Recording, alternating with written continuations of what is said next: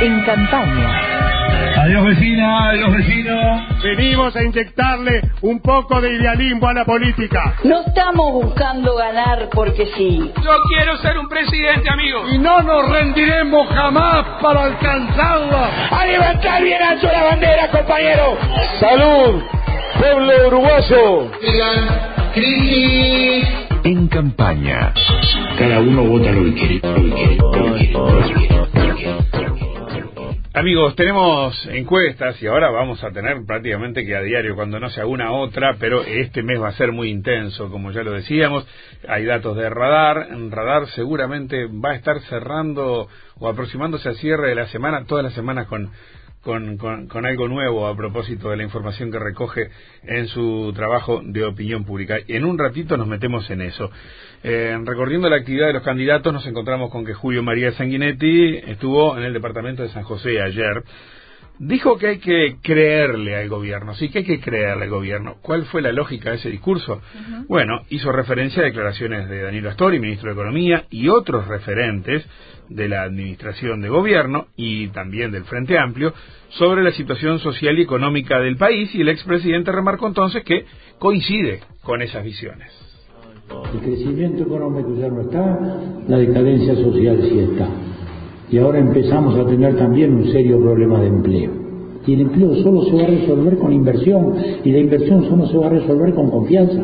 Y la confianza solo va a venir en la medida en que haya un gobierno que afiance la legalidad, que tenga una política económica clara, que termine con los despilfarros que han hundido la economía de este país, que vuelva a refinanciar la seguridad social que ha vuelto a ponerse en crisis. Hoy pasa una cosa rara, porque Astori, Vázquez, el propio Mujica, a cada rato dicen que el sistema está en crisis. Pero en el país tenemos tanta fe y tanta en el Estado, que no nos parece que el Banco de Previsión Social pueda estar en crisis, pero está en crisis, lo dicen ellos mismos desde el gobierno. Creámosle.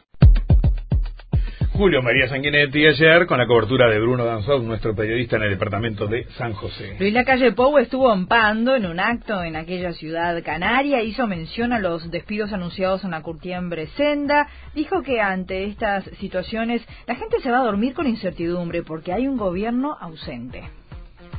Viniendo para acá me enteraba, amigos, del cierre de otra empresa importante que deja 370 uruguayos sin laburo. Que al mismo tiempo que cierra una grande están cerrando la chiquita. Que cada una de esas familias hoy de noche se va a dormir con una enorme incertidumbre. Y por otro lado tiene un gobierno insensible, tiene un Ministerio de Economía, tiene un presidente de la República que no están presentes en las decisiones que tienen que tomar de las cosas que más me preocupan y creo que revelan es que tenemos un gobierno que ya no está más en la cancha, tenemos un gobierno que está en la tribuna, un gobierno que falta mucho tiempo para que termine el partido y resulta que ya se entregó, un gobierno que está sin reacción y que nos dice qué es lo que debería hacer el gobierno que viene, amigos. El que no valore los tiempos de los uruguayos, el que no tenga la noción de las urgencias del Uruguay, realmente no respeta el sentir popular. Bien, la cobertura de Néstor Rodríguez Plan para esta actividad en Pando, de un Luis Lacalle Pou bastante engripado. Eh, a ver, eh, palo y palo, ¿no? Todos los precandidatos con muchísima intensa actividad, las condiciones del tiempo van cambiando y, en definitiva está bravo llegar entero, ¿no? Al fin, al fin de, junio. Aparte creo que esta semana ya arrancaba la segunda gira nacional, la calle sí, Sí, sí, sí, totalmente. Mm. bueno, Daniel Martínez, eh, otro que anduvo por el interior, estuvo en el departamento de Soriano, allí Aldo Di Filippo en la cobertura, conversó conversó Di Filippo con Martínez, nuestro corresponsal en ese departamento. En esta charla nos comentaba que Martínez apuntó a lo que definió como viejas consignas que utilizan los precandidatos de otros partidos, en lugar, dijo, de discutir a fondo las posibilidades del país. Yo creo que el país requiere eh, una renovación porque se ha hecho muy bien las cosas.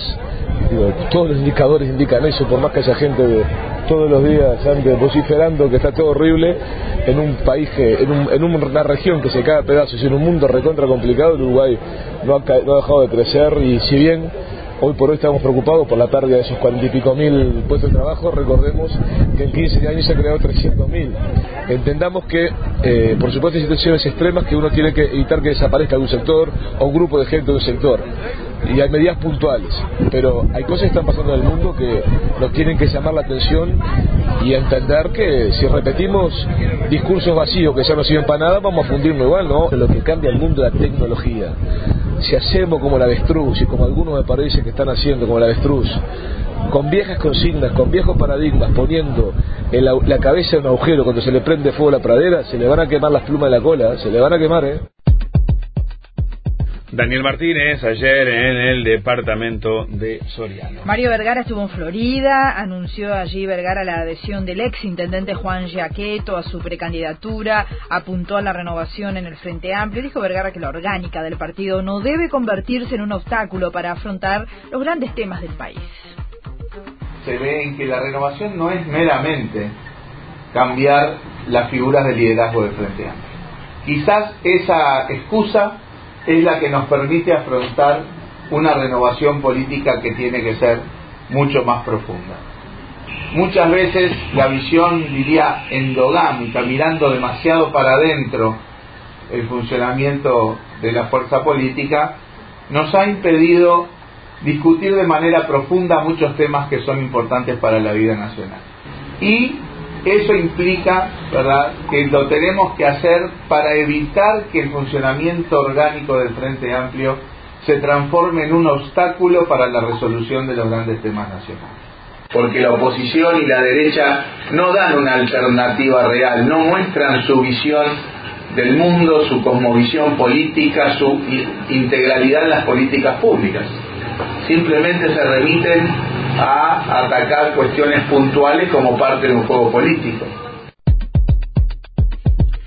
Bueno, así las cosas. Y esta movida ha llevado también a Jorge Larrañaga al departamento de Durazno y allí estuvo conversando con Freddy Rush, nuestro periodista.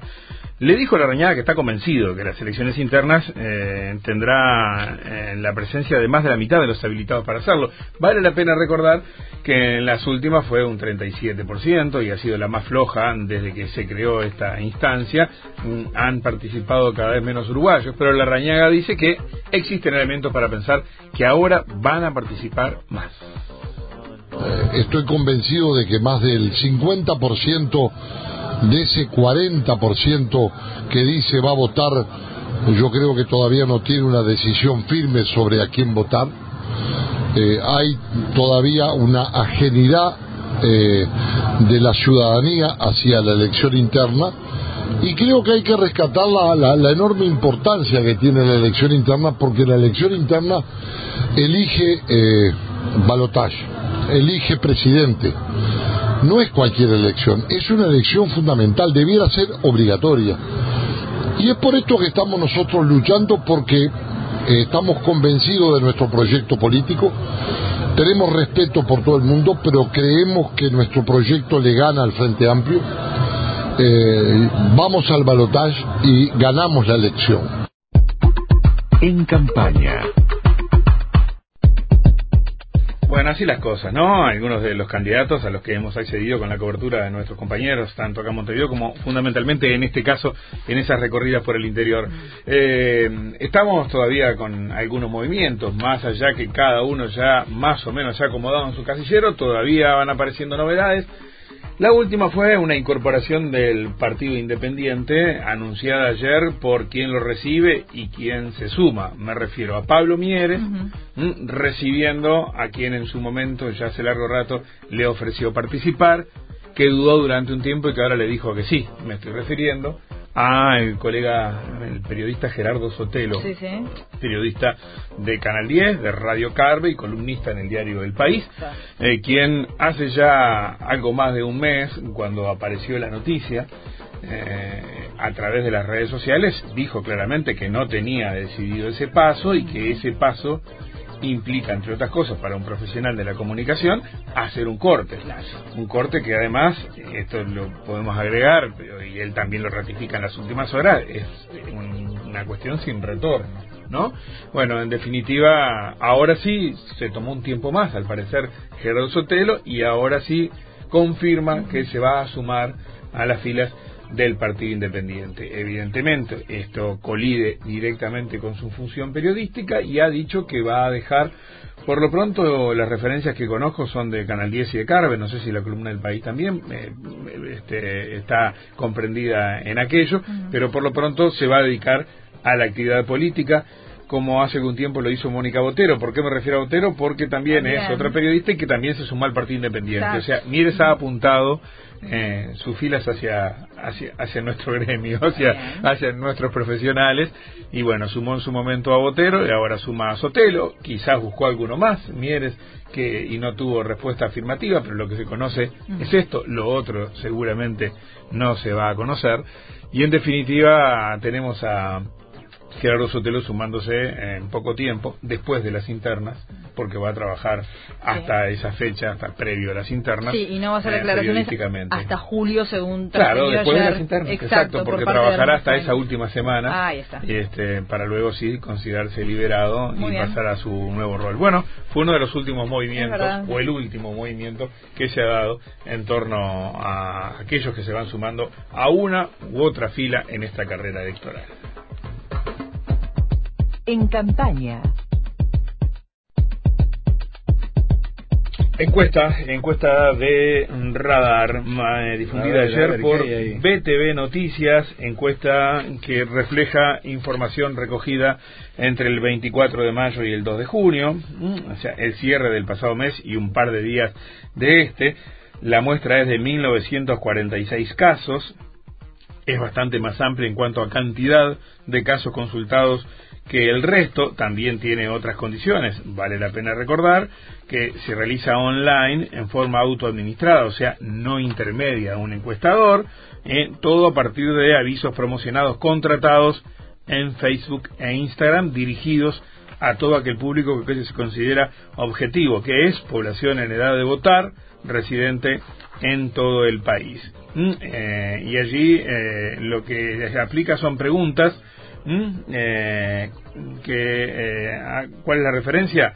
Bueno, eh, aquellas personas que afirman que seguramente votarán en las elecciones del Partido Nacional, del Partido Colorado, del Frente Amplio.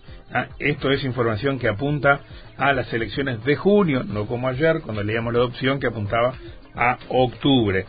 ¿Vas a votar en las elecciones internas 2019? Recordá que no es obligatorio, se le dice. Bueno, eh, una vez que responden que sí, ¿en qué partido votarías en las elecciones internas? Y se le muestra la lista cerrada de opciones con todos los partidos.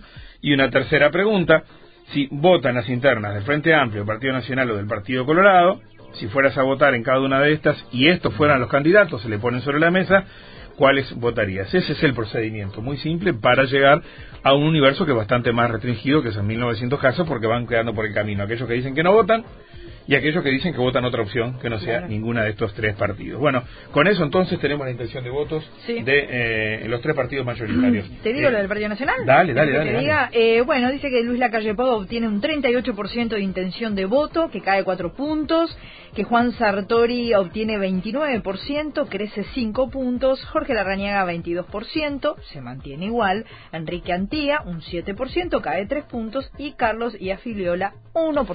Bien, eh, vale la pena mostrar la, la película más larga, ¿no? Eh, Radar presenta su gráfica desde octubre del año pasado, cuando en ese momento la calle Po tenía 53%, y ahí va bajando, eh, prácticamente que en forma continua, salvo un salto en marzo, pero del 53% de aquel entonces llega al 38% de ahora. Estamos hablando de 15 puntos menos, de acuerdo con Radar. Mm. Mientras que la evolución de los otros candidatos, ¿eh? en el caso de Juan Sartori, de ese cero en octubre, porque sencillamente no estaba en carrera, hay un aumento sistemático que lo lleva al 29% de ahora. O sea, nueve puntos de diferencia entre la calle y la Rañaga, pero que eran 53 puntos en octubre cuando Sartori larga la carrera, ¿no? Esto es este es llamativo. Y volviendo a esa evolución de octubre ahora, donde hay 4, 6, 7 consultas, en ese momento mm, la Rañaga tenía 32%, 21 puntos menos que el candidato a la calle y 32 puntos más del cero aquel de Sartori.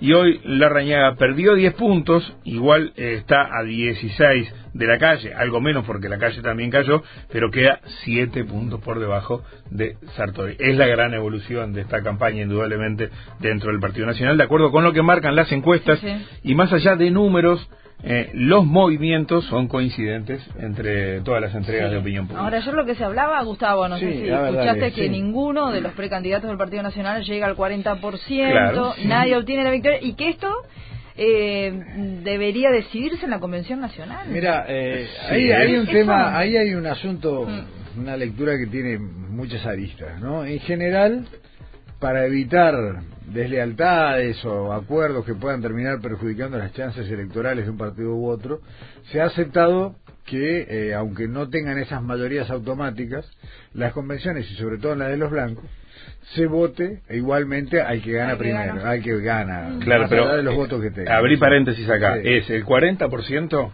o una diferencia de más de 10. Pero eso, eh, la diferencia de más de 10 está al filo, ¿no? No, está bien, pero de todos modos, eh, sí, eso no aplica a las convenciones. Eh, no, no, no, pero exactamente por eso. Estoy en con lo que vos decís. los elementos que marcan las reglas de juego que no siempre se aplican son estos, 40% o más de 10. Luego los partidos se dan su forma de resolver esto y el Partido Nacional ha sido el que gana. Porque eh, eso esa, esa reglamentación o esa, esa manera de resolver estos temas tiene una aplicación para otro tipo de instancias, pero en realidad una convención se parece más a un órgano deliberativo donde las mayorías que funcionan son las de la mitad más uno. Mm. O sea, si en ningún lado está escrito que si un candidato tiene el 40% de los convencionales y entre el resto suman el otro 60 y votan otra cosa de acuerdo, no estén proclamando a un presidente por otro lado. Veamos el ejemplo más claro, es el Frente Amplio. Define su plenario, no en la convención. bueno, el Frente, de hecho, claro, la convención es bastante más ornamental en este sentido. Pero los blancos que, que son de darle mucho peso a esta convención y que más de una vez han tenido convenciones con, cosas fuertes para discutir y con climas difíciles y con negociaciones arduas, en general en esto han respetado siempre algo que les garantiza la posibilidad de después, cuando hay que salir a pelear con el resto, bueno, no va a arrastrar eh, heridas abiertas. Y en esto la manera de resolverlo siempre es una, que es decir, bueno, vos ganaste muchacho, y yo no voy a estar eh, conspirando ¿eh? con otros para que el candidato no sea el hombre, el candidato del partido no sea el que más votos tenga. Técnicamente se puede, pero digo, me parece que sería una señal muy complicada y que de una proyección muy difícil. Sí, la mayor coincidencia entre el Partido Nacional hoy es el que gana, gana y ah, se lleva todo, o sea, todo, la candidatura presidente y de la convención surge el vice. Eh, claro, ahí está. Y, que ese el camino. Y esa discusión, digo, sí está abierta, ahí no hay tanta tanto espacio para lealtades o deslealtades, sino que ahí sí se tejen acuerdos a la hora de ver quién puede ser o no el compañero de fórmula. De todos modos, eh, hay un elemento que sí quiero dejar abierto. Así como pienso que sería una mala señal y que casi todos los blancos que uno conoce irían por esa fórmula eh, democrática de respetar la voluntad del grupo mayoritario, hay un colectivo nuevo y uno no puede jugar de ninguna manera con qué va a ser el, grupo de convencionales que representen a las listas de Sartori, porque lisa llanamente no los conocemos, no sabemos cuál va a ser su disciplina, ¿no? Dentro de la convención y qué van a intentar hacer. Y ahí es donde aparecen estos signos de pregunta, ¿no? Bien, otra interna movidísima, Rosina, la del Partido Colorado. interesante, ¿no? Sí, sí, ahí hay un cambio bárbaro. Bueno, tal vez supera por 10 puntos porcentuales a Sanguinetti, según Radar, en la intención de voto, 52 a 42%, al igual que lo que eh, se mencionaba sobre la brecha que hay entre Sartori y Larrañaga. Aclara Radar, la diferencia entre Talvi y Sanguinetti no permite afirmar que estemos fuera de una suerte de empate entre ambos candidatos, dicen, pero existe una tendencia clara, como puede verse, eh, eh, que, por ejemplo, otro dato interesante, José Amorín alcanza un 5% de intención de voto y Martínez y Mariov no figuran en la gráfica porque no alcanza o alcanza 1% de intención de voto, ¿no? 6% a Morín, eh, ¿no? Sí, A ver, 5%. 5. A ver, sí, está bien. Eh, lo que es interesante ver, eh, fíjate, Rosina, eh, la foto esa, la, la, película, la evolución de la película, de las, las, gráficas, las últimas siete entregas de Radar, octubre del año pasado ahora, en aquel momento era 63 Sanguinetti, 30 Talvi, 63 a 30, lo más que duplicaba, ¿no? 33 puntos de diferencia. Esa brecha se fue achicando, en diciembre fue 55 a 35, en enero 50 a 42, en febrero 51 a 40, en marzo 49 a 43, y ahí se provoca entre marzo y las últimas dos entregas el quiebre. Según Radar, empieza Talvi a superar eh, a Julio María Sanguinetti, 49 Talvi, 42 Sanguinetti en la entrega anterior y en esta última que tenemos ahora del cierre del mes de mayo, como vos decías, 52, a 42. es eh, tremendamente llamativo esto, pero bien, esta es la información que nos dan del Partido Colorado. Y, nos falta el Frente Amplio. Sí, sí, sí, sí, sí, bueno, veamos. donde Daniel Martínez sigue liderando, ¿no? Mantiene 14 puntos de ventaja. Sí, 40%, 40% Martínez, 26 Carolina Eh, pasa a Vergara con 18 y queda Andrade con 14. Y esta evolución eh, lo que nos está mostrando que es, bueno, que Martínez de un 54% bajó un 40% desde octubre ahora y que Carolina Cose de un 19 pasó a un 26. Si uno mira las tendencias, lo que tenemos es una fotografía que nos está mostrando un, una, una caída, ¿verdad? Eh, bien, esto una caída de incluso de un mes al otro. Eh, y acá estoy yendo, eh, a ver, está bien lo que me señalás, eh, me confundí con la falta de colores. En realidad el 18% corresponde a Andrade y el 14% a Vergara, los dije al revés. Está bien. Eh, qué problema de daltonismo que tengo. No, no, no, está chiquitito. hay que imprimir en colores la próxima vez. 40, 40 26. 14 de diferencia, vale la pena mostrar que puede ser holgado aún, pero es bastante menos que aquel momento en el cual la diferencia era 35. estoy eh, hablando de octubre. Lo que pasa es que en aquel momento histórico, Luis, de octubre, Cose acababa de confirmar que iba a ser candidata, estaba apenas eh, confirmando que el MPP la transformaba en su propuesta electoral, hoy el escenario está consolidado y esta diferencia, desde que se consolidó justamente el mm. escenario, desde que cada uno sabe con quién cuenta, los números, si bien con altas y bajas, se han mantenido relativamente constantes, destacando esto vos decías, ¿no? Lo que es el, empujón de Andrade en este último tramo de la campaña. Bien, esta es la foto y la película que muestra Radar con, eh, con su estrategia de recolección de datos, con su trabajo eh, para una elección que no es obligatoria, hechas estas salvedades esta es la información que tenemos para poner sobre la mesa. No caer en una comparación lineal. ¿eh? Hoy hay un artículo de prensa que sí redunda en eso y para mí es muy temerario de buscar promedios entre las encuestas cuando la, la, diferencia de, la metodología y de cuál es la pregunta es crucial. lo que hay que mirar, digo, y también sin, sin un criterio es en todo caso las extrapolaciones que se pueden hacer de distintas medidas, ¿no? Porque yo vuelvo a lo que decíamos ayer, eh, según el estudio de opción, si mal no recuerdo que vimos ayer, la intención global de voto del Partido Colorado venía cayendo y coincide, eh, una vez más lo vuelvo a ver en este dato de radar, con la pérdida de votos de Sanguinetti. ¿Es que realmente Talvi está ganando votos o es que esos votos que eran colorados de Sanguinetti se han ido esfumando? Eh, Talvi mantiene la, más o menos un volumen volumen bruto de votantes similar y lo que ha desaparecido era esa porción de gente que a las encuestas anteriores le decía que estaba entusiasmada con Sanguinetti y ahora aparentemente se le ha pasado. Vaya uno a saber, eh, son especulaciones, la verdad la tendremos eh, cuando se abran las urnas, el 30. Eh, el, 30. Mientras tanto, esta parte es bastante divertida, ¿no? La, de ir mirando los movimientos, ir sacando conclusiones y ver que divertida para uno que está fuera. a los que no le diviertes, a los que pasan de primero a segundo lugar o más abajo. Bueno, hacemos la pausa. En campaña,